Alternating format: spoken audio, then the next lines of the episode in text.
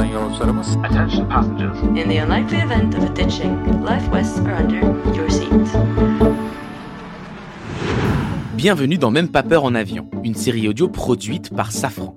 Vous y suivrez Inès et Alexis tout au long de leur voyage en avion et à travers leurs questionnements sur le fonctionnement de l'appareil, véritable concentré d'ingénierie. Dans l'épisode précédent, Alexis a découvert que les avions n'étaient pas de vieilles antiquités et qu'on pouvait profiter d'un confort moderne et personnalisé tout au long du voyage. Aussi, Inès a pu observer la phobie de son ami reculer à mesure que le vol se déroulait paisiblement. Mais ce qu'elle redoutait finit par arriver. Bah tiens, on nous demande d'attacher nos ceintures. J'imagine que c'est normal, hein Euh, oui, oui, Alexis. Mais pourquoi tu regarderais pas un autre dessin animé, hein? Et puis mets bien ton casque sur tes oreilles, sinon tu vas entendre le bruit de la cabine. Non. Non, j'ai eu ma dose de dessins animés, là.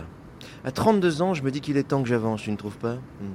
Je devrais peut-être regarder plus de films d'auteur. Ou bien de documentaires. Et puis je crois que Clara aimerait que je fasse des efforts. Ouais, ouais, c'est bien euh, faire des efforts, ouais. Ah, c'est bien, c'est bien. Ça va, Inès? On dirait que t'as vu le croque-mitaine sur l'aile de l'avion. Rassure-moi, t'as pas vu de monstre vert sur l'appareil Bon, écoute-moi, Alexis. Écoute-moi bien. Tout va bien, mais il faut que tu saches qu'on va. Est-ce que vous pourriez attacher vos ceintures? Nous allons traverser une zone de turbulence. Quoi?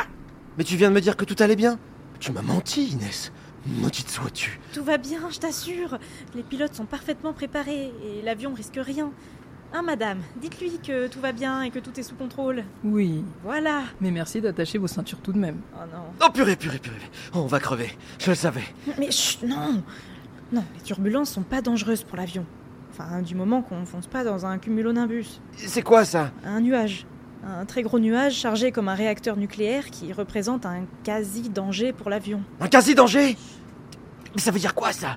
Que si on fonce dedans, c'est potentiellement grave, mais qu'on tente quand même notre chance Normalement, tu fonces pas dans un nuage comme ça, ce serait complètement idiot. Et puis, de toute façon, les cumulonimbus sont prévisibles. Donc les plans de vol sont établis pour les éviter. Donc y a pas de gros nuages sur notre route, c'est ça que tu veux dire C'est ça. Il y a juste un changement de masse d'air, c'est tout. Je te jure Inès, si tu veux réussir à me rassurer, faut que t'ailles plus vite dans tes explications. Parce que là, je vais hurler. Oui, oui. euh, bon, alors, il y a plusieurs types de masses d'air qui sont en mouvement.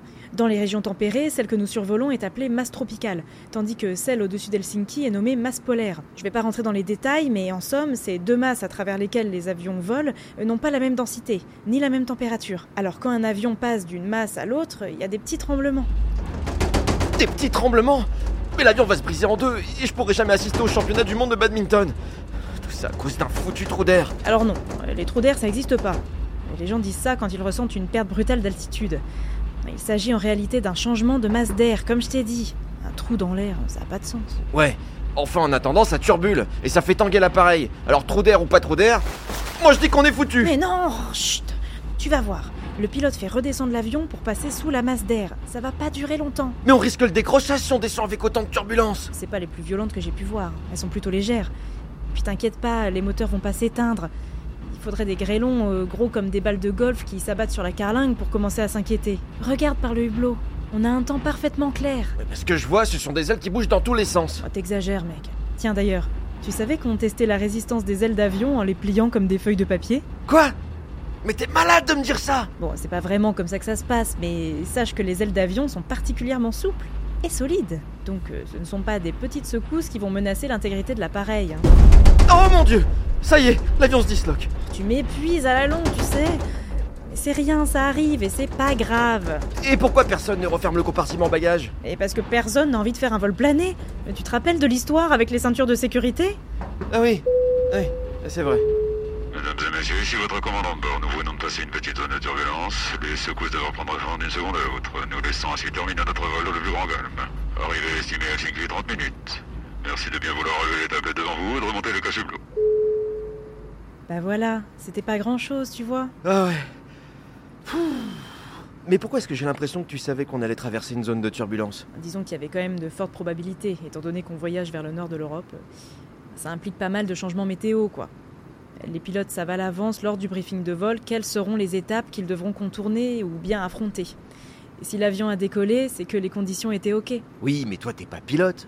Et ce genre d'information n'est pas donné à tout le monde. Alors comment ça se fait que tu saches ça? Bah, chez Safran, on travaille avec des pilotes qui nous font part de leur expérience et qui nous partagent aussi les infos qu'ils cumulent au fur et à mesure des vols. C'est Max, un ancien pilote de chasse, qui m'a expliqué la différence des masses d'air. Ah ouais. Donc tu construis pas juste des moteurs à l'aveugle? Tu le fais sérieusement en fait. Voilà. Ouais. Enfin, c'est ce qu'on veut vous faire croire. À vous les passagers phobiques qui ne supportent pas la moindre secousse légère. Non, mais j'ai bien compris que les pilotes nous disaient pas tout. Hein. Hein? Ben oui, je comprends le raisonnement. Ça sert à rien d'alerter les passagers sur tous les détails du vol. Ben, Ça les rendrait dingues. Et puis les pilotes sont des pros. Ils sont formés pour faire face aux intempéries. Faut juste leur faire confiance, c'est tout. La vache, Alexis, ça va? Mais oui, pourquoi? Bah je sais pas. T'es devenu rationnel tout à coup, ça m'inquiète. Je te l'ai dit, Inès. Je crois que j'ai grandi aujourd'hui. Dès à présent, je ne regarderai plus de dessins animés et je n'aurai plus peur en avion. Et tout ça, ben, c'est grâce à toi. Ça va? Euh, oui, euh, oui. J'ai plus peur, je t'ai dit. Mais ce serait quand même bien qu'on arrive. Euh, Maintenant. Si, comme Alexis, vous pensez que les trous d'air sont responsables des ouvertures inopinées du compartiment à bagages, alors n'hésitez pas à réécouter cet épisode sur les turbulences. D'autant plus que, vous l'aurez compris, les trous d'air n'existent pas, contrairement aux croque-mitaines. Mais ça, c'est une autre histoire. En attendant, restez avec Inès et Alexis pour la dernière étape de leur voyage, l'atterrissage. C'était le quatrième épisode de la série Même pas peur en avion, une production de Safran et Nouvelle Voix.